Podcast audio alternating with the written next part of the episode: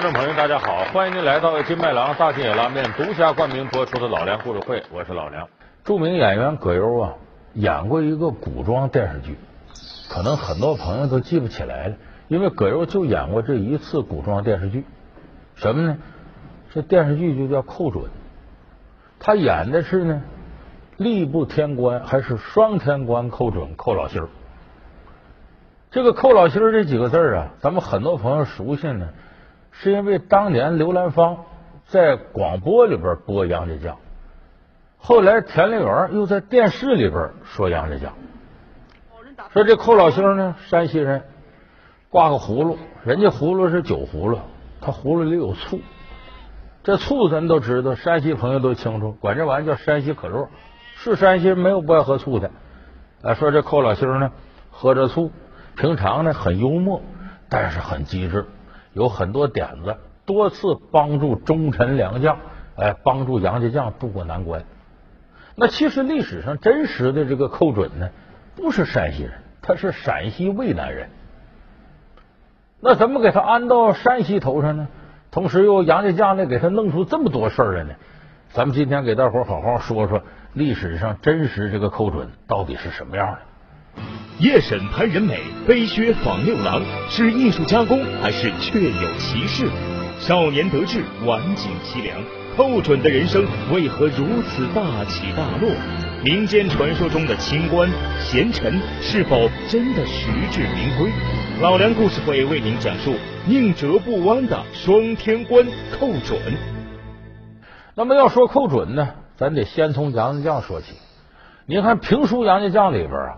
把这个杨家将这故事描写的跌宕起伏、荡气回肠。他说的是呢，大宋初年呐，这个大辽国冒犯边关，潘仁美作为兵马大元帅起兵到前线，杨家将呢是在他手底下，有老令公杨继业带着手底下七个儿子出征。这潘仁美呢和老杨家有仇，什么仇呢？潘仁美三儿子叫潘豹，出征之前呢，在这个京城啊立下擂台了，说有打我一拳者赏银五两，踢我一脚者赏银十两。我在这摆擂多少天以内，没人能打败我，我就是前不正印先锋官。老令公杨继业跟佘老太君两口子商量半天，说咱得约束自己家里人，别去惹人家去。说别人也都罢了，就咱这个。七儿子就杨七郎，脾气暴躁，性如烈火，不能让他出去，就令老家人杨红啊看着杨七郎。哪想到赶打擂要结束之前最后一天，这杨七郎呢把老家人杨红给绑住了，然后他跑出来了。结果杨七郎打擂台力劈潘豹，把他儿子给弄死了，惹这大祸。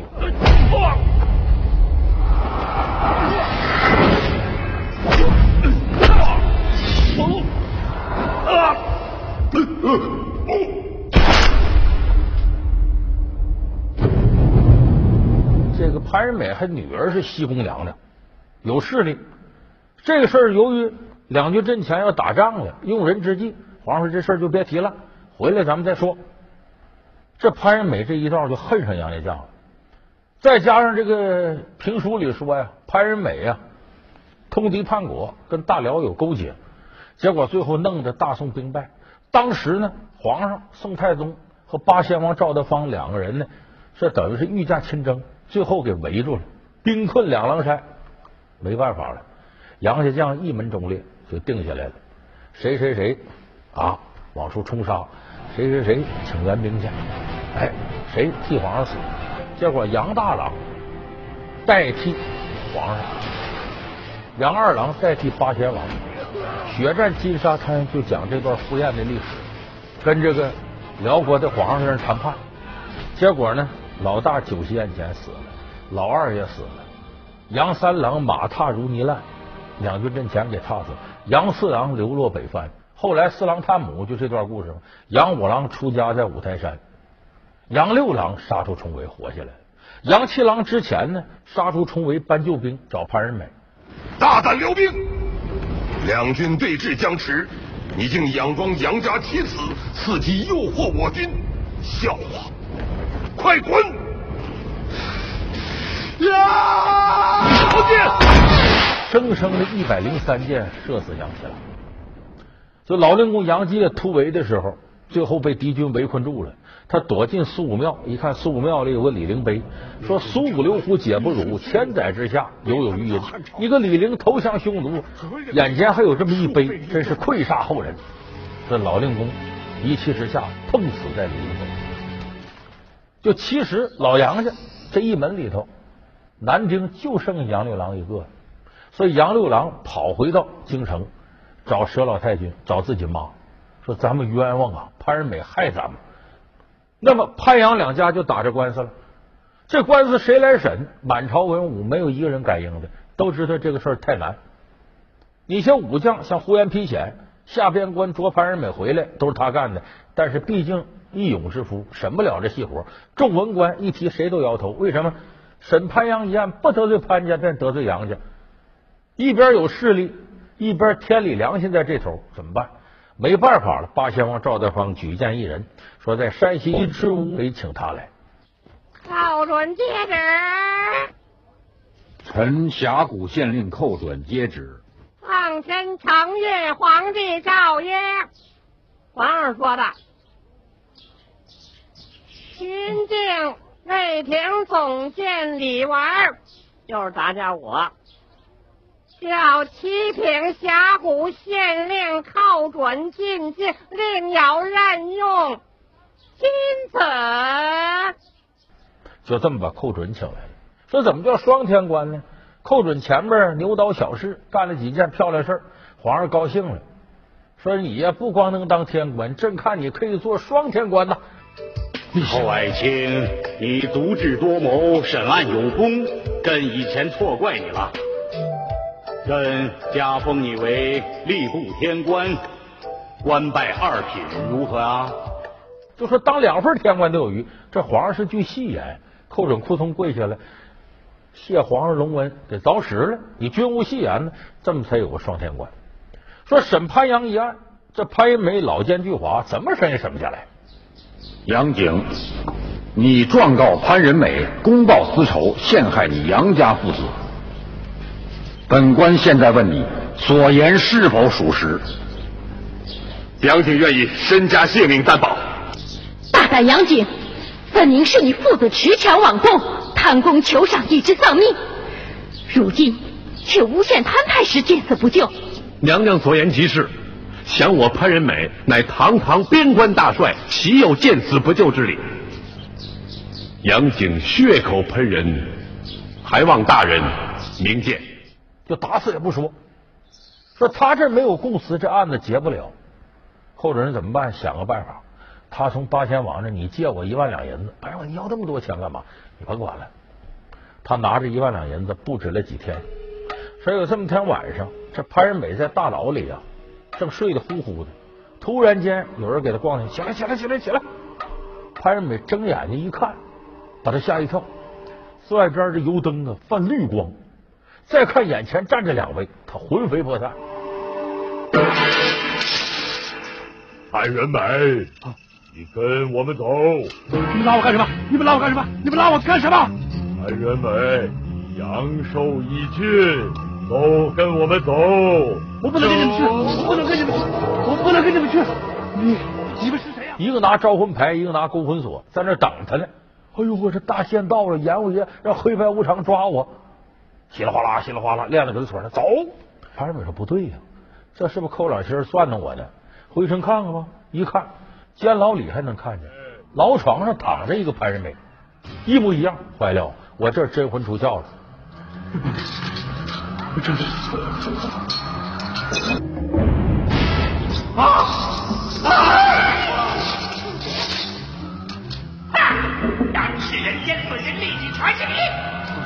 老地府，从古到今，放过谁？你可来了！前面就深一脚浅一脚的，嘿，一看这是黄泉路。一会儿功夫，前面过鬼门关，再往前走一个土坡，停下，停下，停下，怎么着？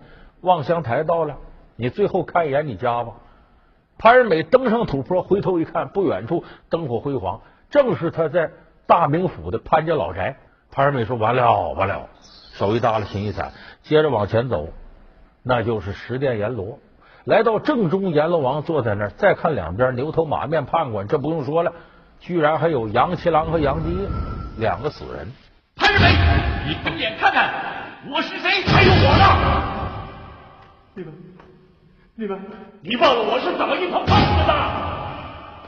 今天我父子二人要向你索命，杨氏报仇无门，阴间却把你告下了。潘仁美说完了，这下大限已到了，做了这么多亏心事儿，你看在阳间跟皇上咱敢撒谎，到阴间不敢撒谎。你看这边油锅，那头十八层地狱，罪人潘洪，公报私仇，陷害忠良，猥亵私愤，致国家存亡于不顾，乱箭射死杨家七郎，将杨继业逼死在李陵碑前，开膛破罪，扔进油锅，打入十八层地狱，永不超生，罪恶累累，都写在这状子上了。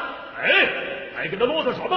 哎呀，把潘红给我扔进锅里去过过油啊！不，扔了进去！一五一十的画好供，画好押，按上手印。这一歪手印，两边灯火通明。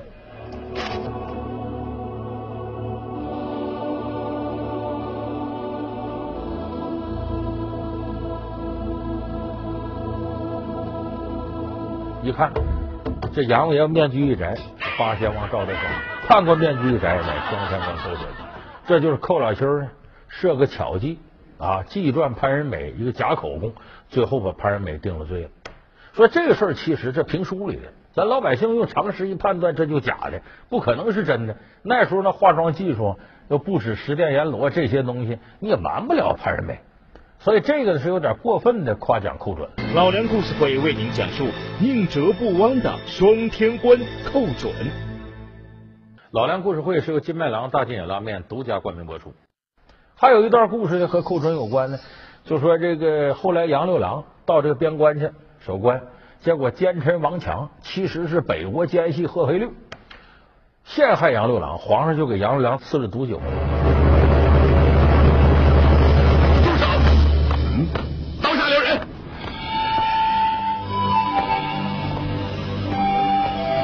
你们几个休要动手。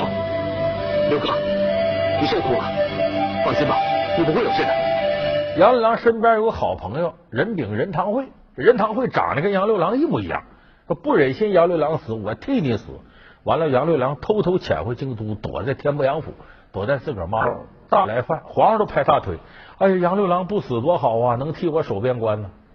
这个时候吧，寇老心儿就有点意外，说我看呢杨六郎有事儿，怎么有事儿呢？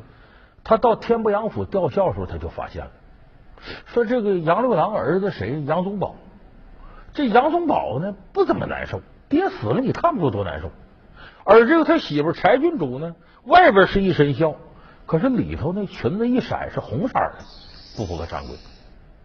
在佘老太君还要奏本，举家迁回老家河东，这里要有事儿。寇准就撺掇八贤王，咱俩晚上啊，在这给杨六郎守灵，老太君不好拒绝。守灵的时候不能睡觉，夜半三更的时候就听外头有脚步声。寇准高抬足青落步跟过去了，一看柴郡主拿着个竹篮奔后花园，这去哪儿了？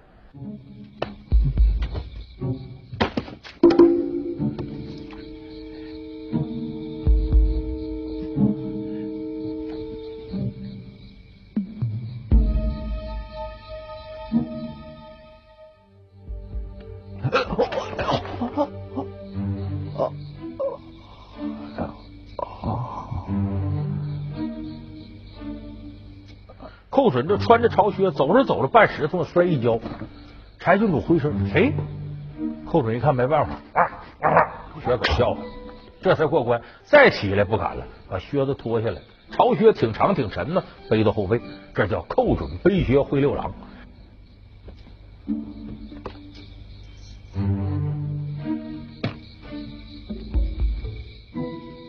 跟在柴郡主后头，发现柴郡主到后花园给杨六郎送饭去。这时候寇准进屋里来了，哎呀，六郎啊，你这装死不对呀！现在大宋江山岌岌可危，你老杨家一门忠烈，这时候你哪能当缩头乌龟啊？动之以情，晓之以理，把杨六郎说动了，这才又打退北国的侵犯。那么真实的寇准是个什么人呢？刚才我说陕西渭南人，他并不是一个幽默滑稽的主，相反是性格耿直，脾气暴躁，很刚烈个人。小时候才华横溢，后来参加科举呢，非常顺利，一直干到殿试。什么叫殿试呢？就皇上面试。皇上这时候御笔钦点状元，就头几名都来，我看看，我挑挑。这时候有主考官向着寇准的说：“说你今年多大呀？我十九啊，太小了。这皇上啊不喜欢太年轻，嘴上没毛，办事不牢。你往上报岁数，你多大？我十九。皇上一看太年轻了，轮都轮不上你。我建议你虚报几岁。寇准说那不行，人一是一，二是二。我这么撒谎，将来皇上知道了，我一样是惹事儿。我该多少就是多少。就这么在殿上，皇上一问呢。”其他那些举子真有虚报岁数的，我二十五了，我三十二了，这头我八十了，你该退休了啊！怎么撒谎都有。问我十九，我最小。皇上一看这寇准挺诚实，当时就让他当巴东县的县令，御笔钦点，你就直接上任了。这事儿反映什么呢？寇准是个讲原则的人。这是我手中的铜放你娘的屁！大胆！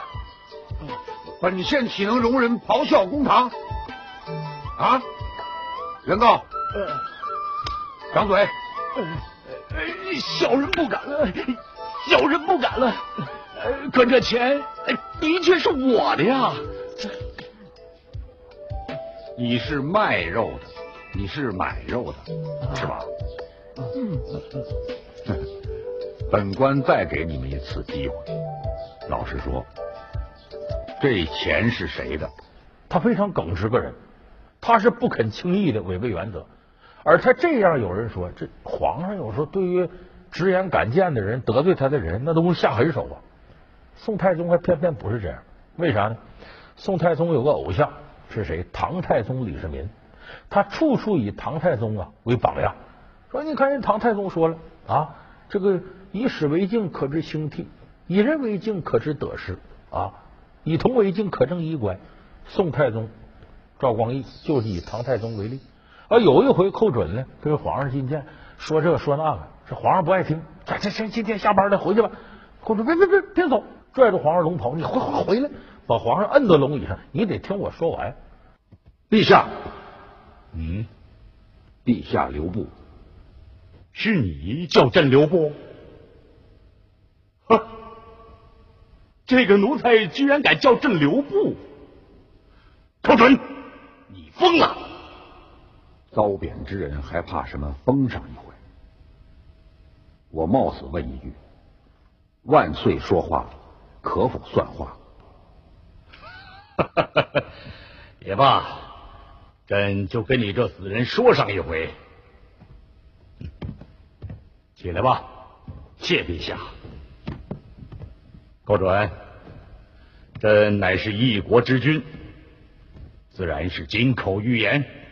岂能说了不算？有人说这不冒犯天颜找死的吗？哎呦，宋太宗哈哈直乐，意思是没啥。你看寇准爱卿啊，如此直言敢谏，那分明与前朝宰相魏征一样啊。说唐太宗得魏征，我有寇准，此生足矣。这话你听着好像夸寇准，不是？他说寇准像魏征，意思啥？我就是唐太宗，我乃当朝圣君。所以皇上为满足虚荣心呢，就容忍寇准。这种直言犯谏，当然了，他这个容忍呢是有限度的。任何皇上，你触及他核心利益，你像涉及到他命、他权位，他难免都翻脸。这一转眼呢，太宗过世了，他儿子宋真宗继位。我们都知道，北宋年间呢，和大辽一打仗，最经常的结果是什么呢？拿钱买和平，割地赔款求和。就说这一年呢，大辽又打回来了。打回来了，已经打到什么呢？潭州这一带了。这个时候，眼看就要干到北宋都城开封了，怎么弄呢？很多人说完了，皇上啊，咱赶紧跑吧，也不能叫跑，咱迁都吧。宋真宗就我到底去哪儿？只有寇准坚持，皇上，你不仅不能迁都，你不仅不能往南走，你还得往北上干什么？御驾亲征，你去潭州去，直接指挥。说干吧，你想想啊，你这要一走。你底下的士兵，他的家属可都在开封这儿呢。这眼看北国就打过来了，这些人能放心跟你走吗？你只有到前方去，你一出现，三军将士士气大振，视死如归，这仗才有可能打赢。最后逼的没招了，宋真宗说：“看来我真得去了，去吧。”到了前方去，死活不肯渡过这个谭渊。寇准再三冒死犯贱，你得去得去，硬把他整到前线。果然，宋真宗一露面，这军士欢呼啊，皇上来了，跟我们同甘苦共患难，打，士气高涨。宋真宗把前线任务交给寇准，自己躲城里，我再不敢出来，吓死了。就这些士兵一努力呢，还把辽军一个元帅呢，直接用箭给射死了。